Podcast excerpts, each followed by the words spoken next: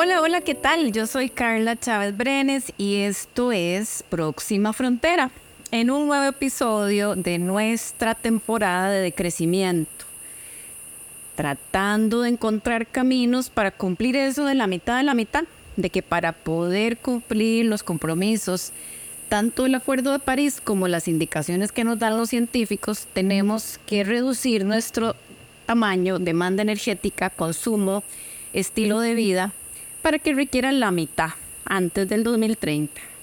Eh, eso siendo una tarea compleja, eh, pues necesitamos voces, consejos y experiencia de personas expertas y eso es lo que les traigo hoy por aquí. Quiero presentarles a Vanessa Leighton Corella. Ella es una interiorista y arquitecta especializada en bioclimatismo y sostenibilidad. Y hay algo que me encantó de su descripción en las redes sociales y es que Vanessa dice que no me gusta la indiferencia por ignorancia. Por eso creo en la importancia de promover una sociedad más consciente y comprometida con su bienestar, gracias a la comunicación, el diseño y las relaciones. Bienvenida Vanessa a Próxima Frontera. Muchas gracias Carla, encantada de estar por aquí pues para mí es un placer tenerte, Vanessa, porque en, redes sociales y cuando conversamos a través de la virtualidad, estamos muy conectadas, eh, casi siempre como coincidimos en muchas de nuestras visiones y entonces es un privilegio poder tenerte para compartirte un poco con nuestros oyentes de Próxima Frontera. En las anteriores entrevistas y con invitados hemos sobre todo ahondado y abundado en datos y datos y la ciencia dice los datos y los números y la cosa. Pero nos ha quedado poco tiempo para la acción. ¿Cómo lo hacemos? ¿Cómo podemos revertir, si es que podemos hacerlo, cómo convertimos nuestras acciones cotidianas en comportamientos que apoyen la solución más que el problema? Y entonces eh, hay varios temas en los que hemos tratado con los invitados que tienen que ver con cuánto es suficiente, ¿verdad? ¿Cuánto necesito yo para vivir? ¿Cuánto necesita mi familia para tener una vida de calidad? ¿Cuál es ese umbral de saciedad? Em, menos es más, es la pregunta que me salta aquí y que quisiera empezar con vos. Vanessa, ¿cuál es tu opinión acerca de ese tema? ¿Realmente menos es más? Sí, mira, para poder respondernos esto, tenemos primero que preguntarnos qué tenemos, tomarnos un momento para pensar. O sea, es lo primero que tenemos que hacer. Para mí es un tema de conciencia y de tener un propósito de vida. Te pongo un ejemplo. Nuestra misión socialmente y culturalmente impuesta, diría yo, porque así es como nos educan, es estudiar, conseguir un buen puesto y empezar a ganar para gastar. Realmente no importa en qué. Entonces yo siempre veo que corremos, nos esforzamos y nos comparamos, pero nunca hacemos introspección y nunca nos detenemos a pensar qué ganamos o hacia dónde vamos con esta forma de vida. Y entonces nunca es suficiente, ¿verdad? Para encontrar lo que es suficiente necesitamos detenernos, abrir nuestra mente a otras posibilidades de vida y empezar a compartir, servir, relacionarnos y poner realmente atención. Vanessa, aprovechando tu experiencia de trabajo en arquitectura, en interiorismo, en esta, esto de cuidar los espacios vitales donde realmente vivimos, porque aunque pareciera que vivimos en las redes sociales y en este mundo virtual, realmente donde, a donde pertenecemos es al mundo físico y es en nuestras casas y en nuestros barrios donde pasamos mucho tiempo. Entonces, ¿cómo ha cambiado? ¿Ha evolucionado? ¿Se han visto cambios importantes en la forma en la que vivimos y cómo eh, interactuamos con nuestros espacios vitales? Eh, bueno, pues ciertamente sí ha cambiado un poco.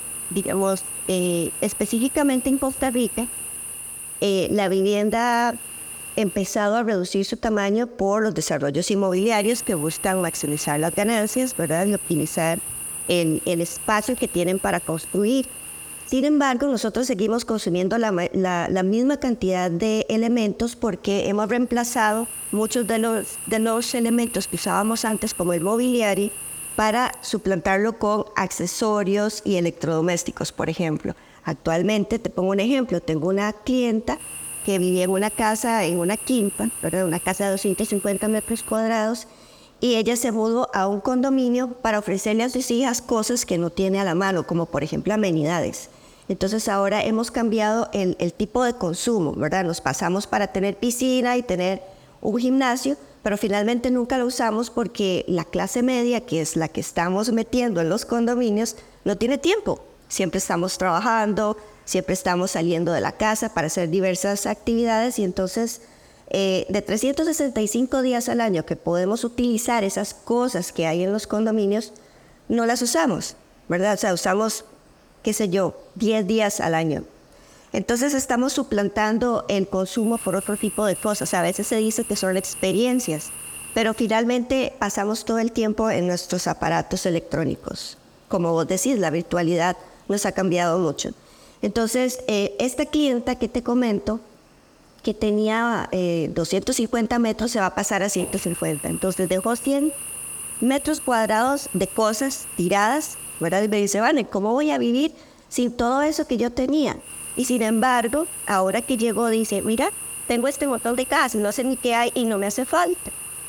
Entonces es un tema de percepción, es un tema, como decía, de que no nos detenemos a pensar qué estamos haciendo, para qué estamos viviendo, para qué estamos utilizando las cosas que compramos, para saciar emociones, para llenar apariencias, ¿verdad? ¿O para qué? O sea, realmente qué es lo que hacemos con las cosas. Y finalmente nos llegamos a dar cuenta de que sin esas cosas podemos vivir perfectamente. Entonces, que las casas en Costa Rica se están encogiendo es cierto, pero estamos consumiendo igual. Pero las personas que abren su conciencia empiezas a entender poco a poco que finalmente todo lo que compramos no es realmente lo que nos va a llevar donde queremos estar y es felicidad. Y esto lo podemos ver en muchos movimientos globales, ¿verdad? Si hablamos del slow fashion, del slow food, eh, el minimalismo como un movimiento que no es nada nuevo, pero que cada vez adquiere muchísimo más adeptos y más significados, ¿verdad? Que es vivir con menos, que es reducir, que es más despacio como decías ahora, pasamos todo el día trabajando para poder cubrir los gastos de las cosas que creemos que necesitamos y al final de ese tiempo pues ni siquiera disfrutamos de eso. O tenemos que pagarle a la gente, a otras personas para que hagan lo que deberíamos estar haciendo nosotros en nuestras propias casas, como cocinando, como eh, atendiendo el tiempo de calidad con nuestra familia o simplemente teniendo tiempo de ocio. Eh, uno de los estudios que veía hace poco y creo que te compartía es que en las casas occidentales promedio, sobre todo son números de Estados Unidos, pero lo malo es que Estados Unidos se convierte como en la, en la aspiracional, ¿verdad? Y sueño americano, que ahora más bien está siendo como una pesadilla. Eh, se han hecho mediciones de que en las casas tenemos hasta 600 mil objetos, 600 mil chunches que van desde muebles, ropa, cosas para el baño, cosas para la cocina, y que realmente para vivir nosotros necesitamos unos 600. O sea, Vanessa, es un tenedor, un cuchillo, una cuchara, un plato, un vaso, un par de ollas, un sartén, como cuando vas de vacaciones y te las agencias súper bien en un Airbnb que tiene lo básico.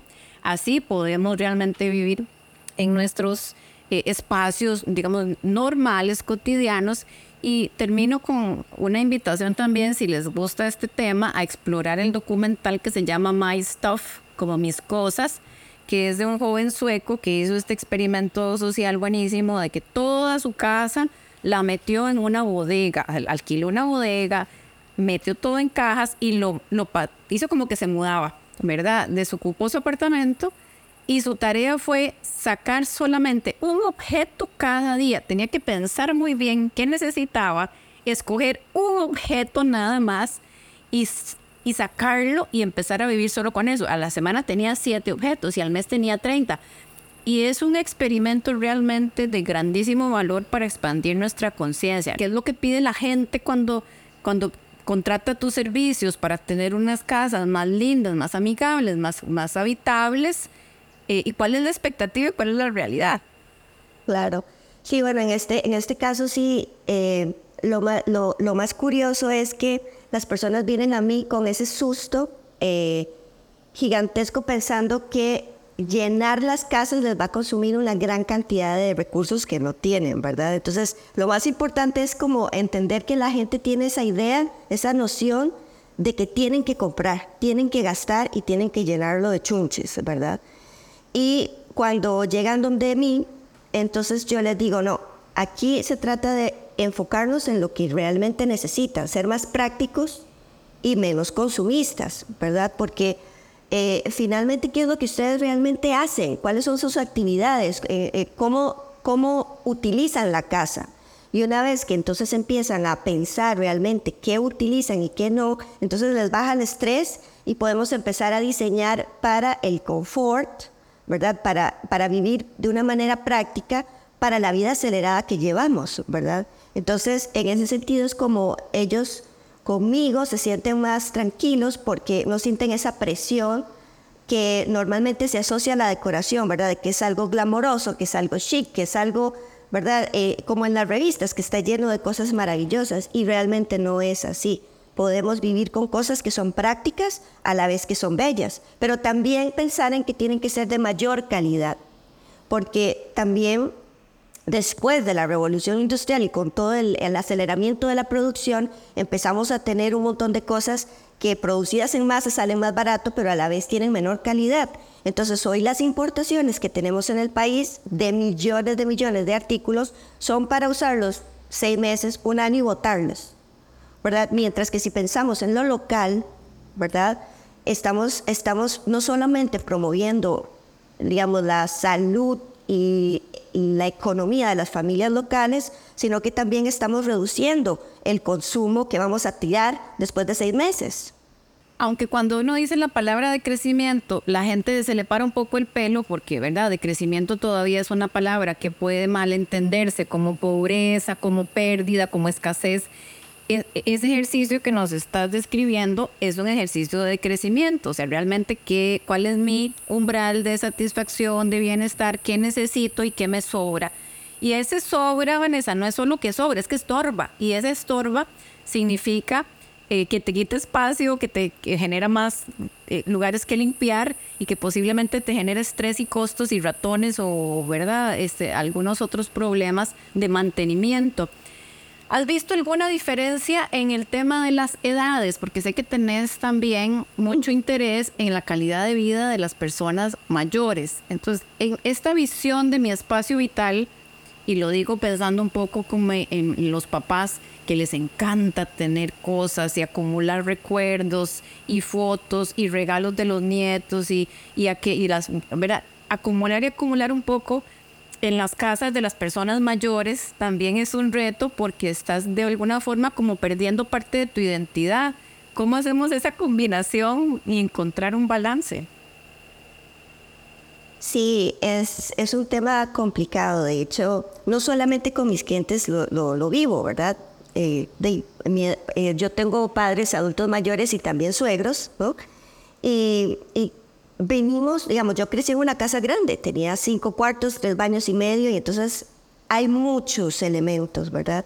Y definitivamente nuestros objetos nos definen de una forma errónea, ¿verdad? Porque realmente somos, no, no, no somos lo que tenemos, somos lo que somos, ¿verdad? Entonces, eh, para las personas mayores, deshacerse de esas cosas, como vos decís, es un tema importante de identidad, pero porque lo, viven. O sea, ¿por qué me vas a quitar mis cosas? Son mías, o sea, sin eso se sienten desnudos. Mientras que para las generaciones actuales, más bien, entre menos tienen, más libres se sienten, ¿verdad? Pero estamos hablando de 20 para abajo, ¿verdad? Porque inclusive los de 30 eh, tienen todavía como esa inercia a tener sus cosas, ¿verdad?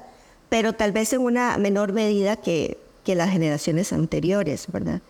Eh, igual, no atiendo muchos adultos mayores, ¿verdad? Como clientes, pero sí he tenido experiencias con, con, mujeres eh, con hijos grandes en los que los hijos son más libres, o sea, son más frescos, o sea, realmente, mami, no necesitamos tanto, o sea, eh, no te preocupes, no te estreses, ¿verdad?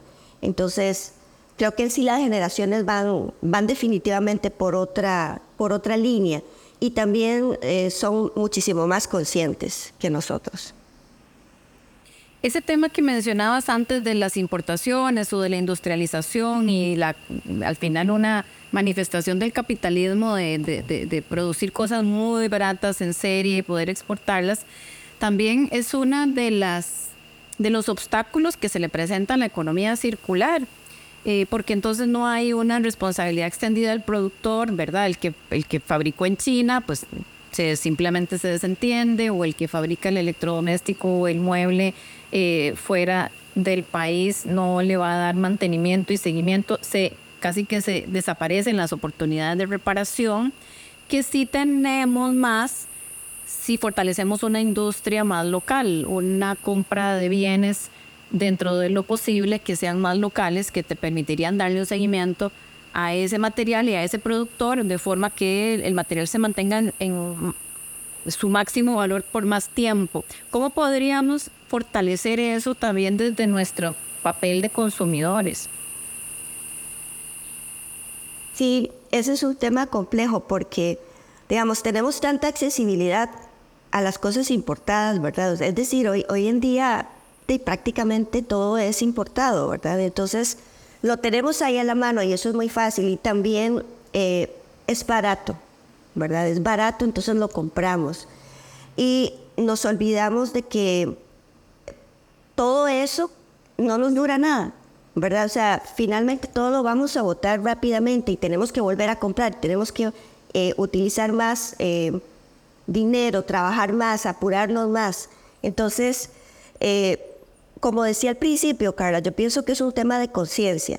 Una vez que vos te das cuenta de lo que está pasando, y entiendes las implicaciones que tiene para cada persona, entonces empiezas a actuar de una forma diferente. Pero mientras estemos dormidos, realmente no lo vamos a lograr. Entonces, eh, por eso te digo, o sea, eh, la, la ignorancia a veces es una elección, ¿verdad? Porque estamos muy cómodos y no queremos incomodarnos. Pero es un tema de elección, o sea, podemos elegir cambiar las cosas. Yo, una de mis preocupaciones más grandes cuando pienso en, en todo lo que compramos que barato, por así decirlo, que proviene de afuera, es la explotación de la gente para que ese producto sea tan barato. ¿verdad? Porque no, no podemos, eh, es decir, en Costa Rica vivimos tan caro, ¿por qué? Porque tenemos que pagar garantías sociales, un montón de impuestos, o sea, realmente nuestros salarios son muy altos y vivimos muy bien, pero ¿cómo viven esas otras personas afuera? Y si no tenemos conciencia de ella, de ellos seguimos siendo cómplices de toda esa explotación y de todo ese problema que existe fuera de nuestras fronteras, ¿no? El norte global vive muy bien, nosotros todavía somos un país pequeñito, etcétera, ¿verdad? Y nos da miedo la idea de no seguir creciendo, pero podemos crecer localmente, podemos vivir con lo que tenemos, o sea, realmente aquí tenemos mucho, no necesitamos tantas cosas de afuera. Y si hubiera una catástrofe, hoy en día no tendríamos cómo sobrevivir, porque no tenemos tierras. Todos vivimos apuñados en lugares pequeñitos, ¿no? Como venimos diciendo, y no sabemos nada sobre la naturaleza ni sobre la tierra. Entonces creo que la conciencia viene también por ese tema, o sea, somos, somos parte de la naturaleza, no es que la naturaleza está ahí para que la cojamos y hagamos lo que queramos con ella. Tenemos que vivir con ella, convivir y entender sus ritmos. Entonces también es parte de lo que hago con el bioclimatismo, ¿no? O sea, el climatismo genera confort utilizando los mismos medios climáticos. ¿Verdad? Pero perdemos esa noción. Yo tengo clientes que detestan el concreto, el, la naturaleza, más bien quieren todo en concreto, porque no quieren bichos. Entonces estamos desconectados de la naturaleza y necesitamos reencontrarnos para poder ser empáticos, ¿no? Y empáticos entre todos.